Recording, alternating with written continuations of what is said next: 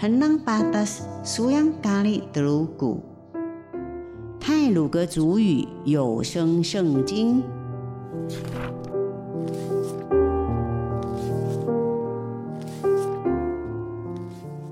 今天要读的经文是马太福音第九章第一节到第八节。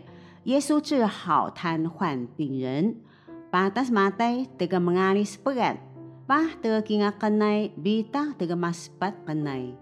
Pagkamalun Yesu ka ini pagkalaglo hey.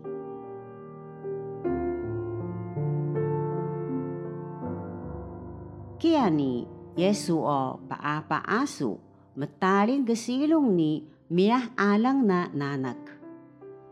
Tay, ida kita kaya na salakaw ka manalo ini pagkalagaluhi o dasun daha belah niya.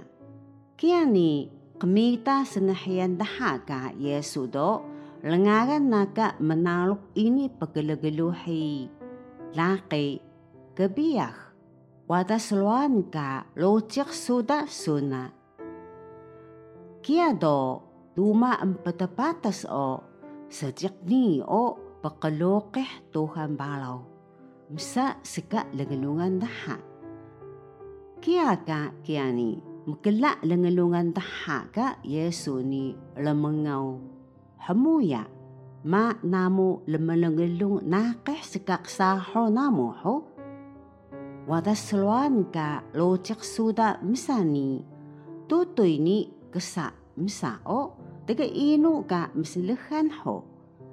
Kaya ka kaya ni kakala namo nikan puso biya sa salwa na locik pabothagan ka laki sajik o pagkakalay mako misani lengangan naga manalo ini pagkalagaluhi.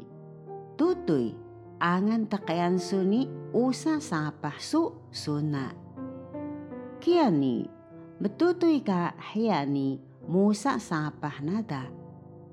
Mita ni ka habalo bisajak doo maiso ni tanda hon daha ka utuh balaw magay saw ni puso biyak sa jekon.